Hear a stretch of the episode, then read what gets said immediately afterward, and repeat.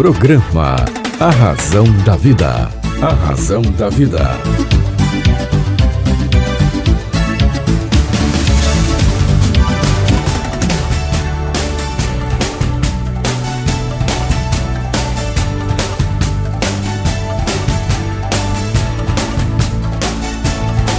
Toda força pra vencer e o saber pra comandar.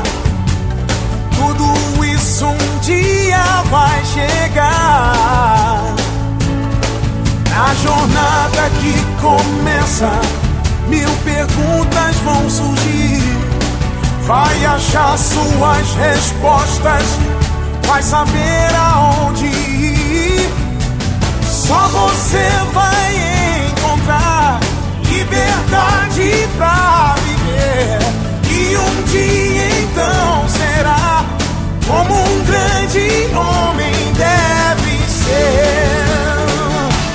Olá, tudo bem? Fique comigo que eu estarei com você aqui na sua, na minha, na nossa querida Rádio Vibe Mundial.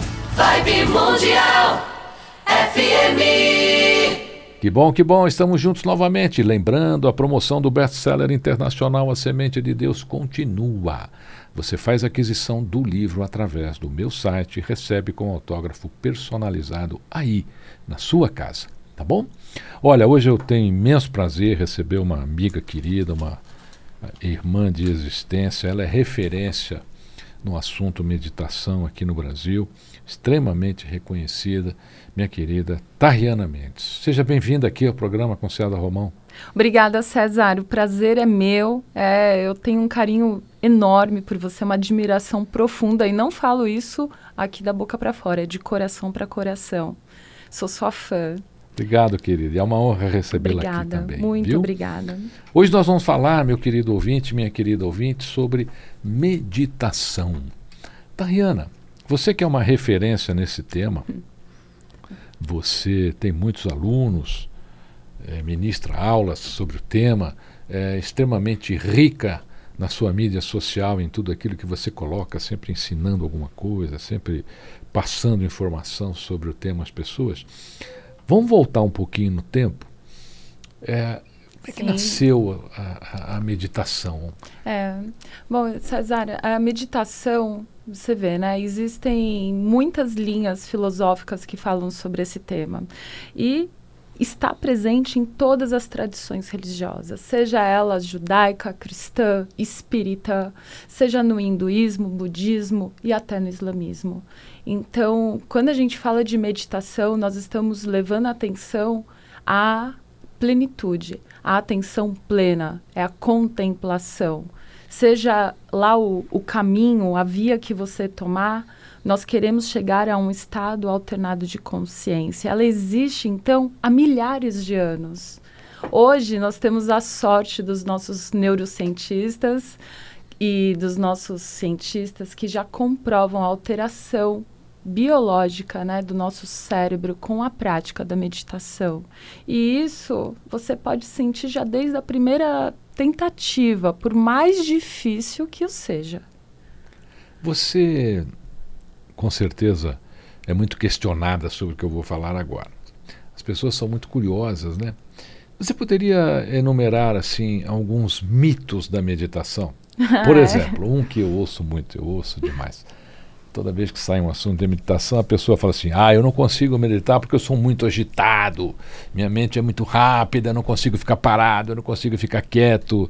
É como se a meditação realmente é, é, fizesse esse, esse quisesse esse É. requisito daquela pessoa. Vamos conversar então um pouquinho. Passa Sim. aqui alguns mitos É isso. da meditação. Olha, os ouvintes aqui, muitos vão se identificar com esse perfil, né, que você está aí falando. A meditação não é para mim porque eu sou hiperativo. Ah, eu Ah, sou essa muito. eu ouço é. muito Gente, não é bem assim. Tudo é treino. Imagina que você quisesse ser um atleta. Aliás, Você não se torna atleta da noite para o dia. Tá, tá- tá uma onda de dizer que é hiperativo, né? Com criança, então. Tudo. Toda E- criança é hiperativa. Na, e na- medicando Na nossas minha geração a crianças. gente era sapeca, era levado da breca, né? Uhum. Era, era sapeca ou levado da breca. Hoje é hiperativo. É hiperativo Tem que dar e remédio, tem que cuidar, tem que os- ganhar os psicólogo. remédios.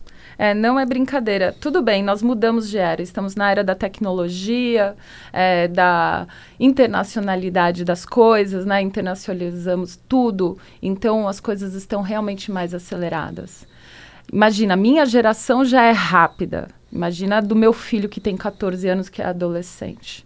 Hoje, parar, se sentar naquela posição clássica da flor de lótus, né, em Padmasana, com as mãos em tal mudra, fechar os olhos, fica difícil para muita gente. Só que é um condicionamento. Você não necessariamente precisa estar sentado na posição yogi para meditar. Vamos começar do início. A meditação é um objetivo para alternar o estado de consciência, concorda? Até aqui estamos na, em algo que é universal. Você tem o caminho, por exemplo, eu sou professora há 12 anos, eu dou aula de yoga, yoga antigo, yoga ancestral. A gente aprende que para chegar na atuação do Agnya Chakra, que é este pontinho entre as sobrancelhas. Terceiro olho, mais é, conhecido. Mais conhecido como terceiro olho. Nós precisamos da manifestação de uma energia poderosa, física, de atuação psicológica, que é a energia da Kundalini. Nós somos seres solares, nós somos seres energéticos, nós estamos manifestando uma energia para que a gente consiga fazer essa subida de energia pela medula, né, pela, pelas nossas vértebras, que é onde estão posicionados os nossos sete principais canais energéticos, não que existam só esses sete chakras, existem chakras menores, a gente precisa de limpeza, que são os crias, nós precisamos de treinamentos, por isso que a flexibilidade da coluna é super importante, é para essa subida da energia da Kundalini para ativar este este pontinho Essa aqui entre as sobrancelhas. Corre pela coluna. Corre pela coluna. O que, que acontece? Shivananda, que foi um conceituado é, mestre, yogi também médico, ele tem escrito no seu livro Autobiografia de um Yogi que treinar uma só coisa pode não ser tão aconselhável. Existem alguns porquês disso. Vamos compreender que a meditação ela te leva para esse estado de hiper, hiperconsciência, de mega lucidez. E a gente não está falando só do corpo mental ou do emocional. Nós estamos falando também do conjunto físico. Então, nós temos vários corpos sutis. O treinamento é do conjunto todo. Então, uma vida é, com atividades corporais contribui. Levar atenção para a respiração é fundamental e aprender a relaxar. E esse é o pulo do gato na meditação. A pessoa que está aí ansiosa, hiperativa, né? A ansiedade é a pessoa que está com o pé lá no futuro, né? Então você precisa aprender treinamentos de relaxamento. Eu sugiro que você comece com reprogramações emocionais. Hoje temos muitas, você nem precisa se inscrever numa escola. Se encontra assim no YouTube. É, tem pessoas muito legais fazendo esse trabalho. Aliás, acesse meu canal no YouTube, Tariana Mendes. Eu tenho Yoga Nidra lá, que é o sono do yogi, um sono desperto, onde você aprende a relaxar da pontinha dos dedos dos pés até o topo da cabeça. E isso independe da religião, independe da sua crença, até o ateu. Eu tenho aluno padre. Então, assim, vamos combinar que é algo muito maior do que a gente está imaginando. E não precisa, de cara, ficar 40 minutos. Você pode começar com um minuto. Só que, César, é, chegar num estado onde a gente diminui esses barulhos de pensamentos, de ruídos, não é simples, não é fácil. Então, Será que se você, por exemplo, é uma pessoa que ah, curte fazer uma caminhada, uma corrida, uma ginástica, não vai combinar mais você fazer o seu exercício, cansar esse corpo físico, depois você toma um banho, relaxa e senta e pausa para meditar? Olha como faz sentido, como fica redondinho. Ou então, é, de manhã, a gente já dormiu, já estamos com o corpo descansado. Olha a dica, gente, anota. Já acordou relaxado, não está com pressa, não tem que sair correndo da cama. Você para um pouquinho com. Pode sentar com uma almofadinha abaixo de você. Pode sim apoiar as costas na parede, numa almofada Feche os olhos, presta atenção no seu coração, na respiração.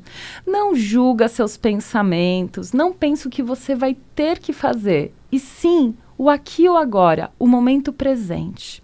E aí a gente entra em alguns recursos que são ferramentas para se meditar. O que, que você acha disso tudo que eu estou falando, César? Acho muito bom, até porque eu, eu mais ou menos faço isso também. Né? Eu, eu, tenho uma atividade é, corrida, né? tá. mas tem aquele momento que você para mesmo, né? Fala, bom, agora eu vou, vou desligar. E pode ser o momento da é. prece. E você sabe que tem um problema, somente com o homem, né? Porque às é. vezes o, o Acho que o homem tem muito mais facilidade de meditar do que a mulher. Vou te explicar por quê. Vamos lá. Vamos abrir um debate aqui. Opa! Eu, se fosse ao vivo, eu ia falar, agora mande a sua mensagem aqui é, que eu vou responder no meu Instagram. você sabe que é, o homem, ele ainda vive na caverna, né? Tá. Nós ainda temos um DNA meio cavernoso. Patriarcal. É. Às vezes o homem está lá no sofá sentado, a mulher pergunta assim: o que você está pensando? Ele fala nada. É verdade. Hum, é verdade. O hum. homem tem mais capacidade de não pensar nada do que a mulher.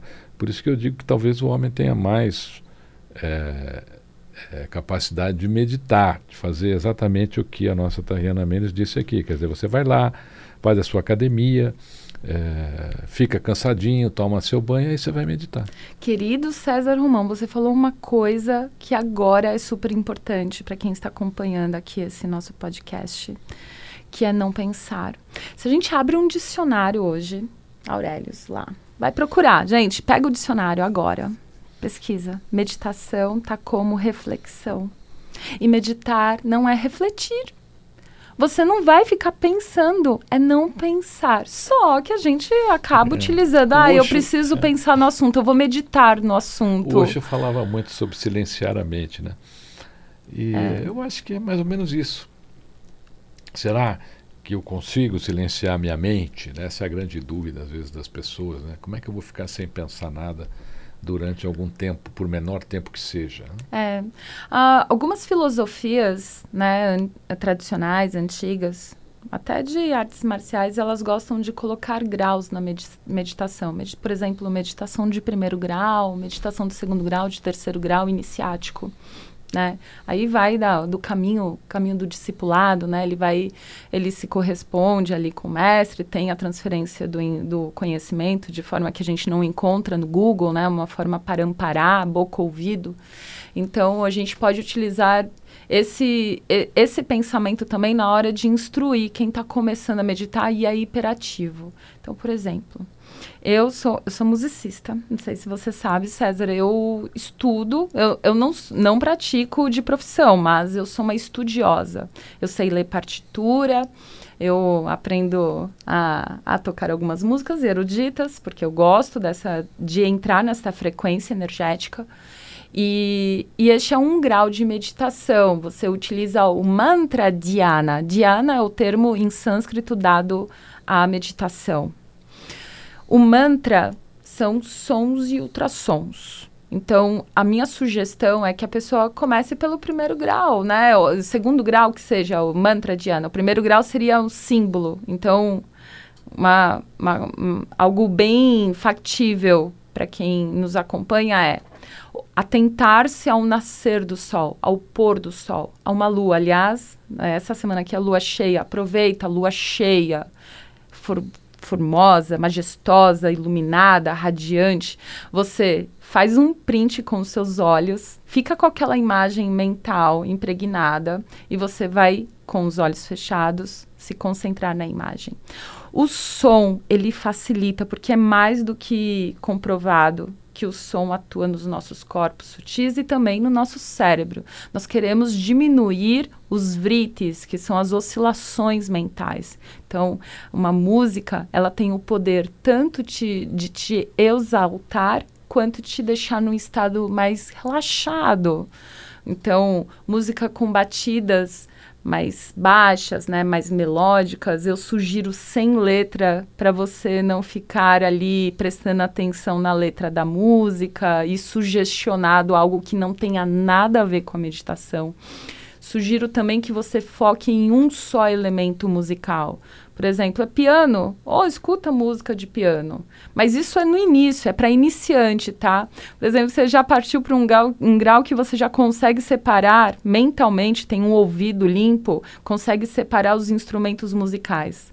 Vá à sala São Paulo, presta atenção, cada hora em um instrumento musical da orquestra. Isso é um treinamento que te leva a um estado de meditação.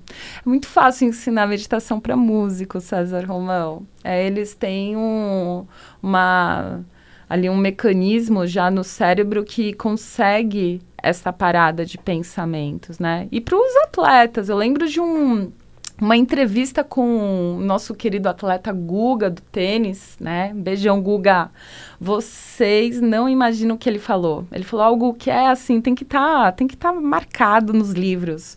Quando ele estava tocando a bolinha de tênis e o observador, ele observava a bolinha, mas ao mesmo tempo ele era o gesto que ele fazia. E isso tem a ver com a meditação, né? Quando o observador, o objeto observado e toda essa observação se funde em uma só coisa, isso é meditação. E isso não sou eu, não é a Tarri falando. Isso são os shastras, são as escrituras antigas. Nós estamos falando de conhecimento que existe há milhares de anos. Nós estamos conversando com a nossa querida Tariana Mendes, é uma referência em meditação no Brasil. Tariana, tem notícia de alguém que não voltou da meditação? Ó, nas atualidades. Tem notícia, eu... tem notícia que de, de alguns yogas que ficaram muito tempo, né? Sim. O próprio Buda mesmo e sim. tal. Mas tem notícia de alguém que não retornou, ficou ali? É, é porque existe um, um, uma escada, né, aí na, na, nessa questão, no quesito de se preparar para meditar, entrar num estado de Não abstração mente. dos sentidos, né? Aí você segue, sobe mais um pouquinho, acompanha meu raciocínio, você vai para uma concentração acima da normalidade. Finalmente você chega no estado de meditação e acima da meditação tem mais coisa. Tem o estado de samadhi, sa estado de hiperconsciência de mega lucidez. Existem alguns tipos de samadhi, existe um desse. Eu ainda não conheci ninguém para poder declarar aqui que eu fiquei sabendo, não. Mas eu conheci, sim, já pessoas que entraram em estado de samadhi. Aliás, é muito deselegante você dizer para outra que você entrou em estado de samadhi.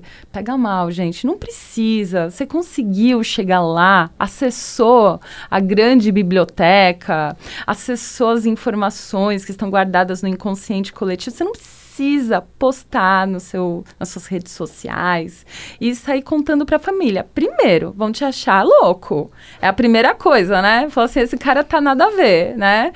E segundo, é, tem que ter um pouquinho de bom senso, né? Um senso ali de, de humildade. É como você dizer, ah, eu ganhei na Mega Sena e você não. Mas eu acho que quem atinge esse estágio não conta, não. Né?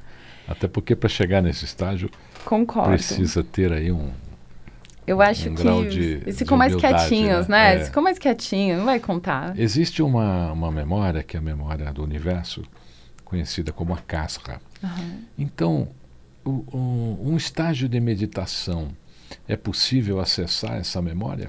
Opa, aí sim, é isso. É disso que eu estou falando.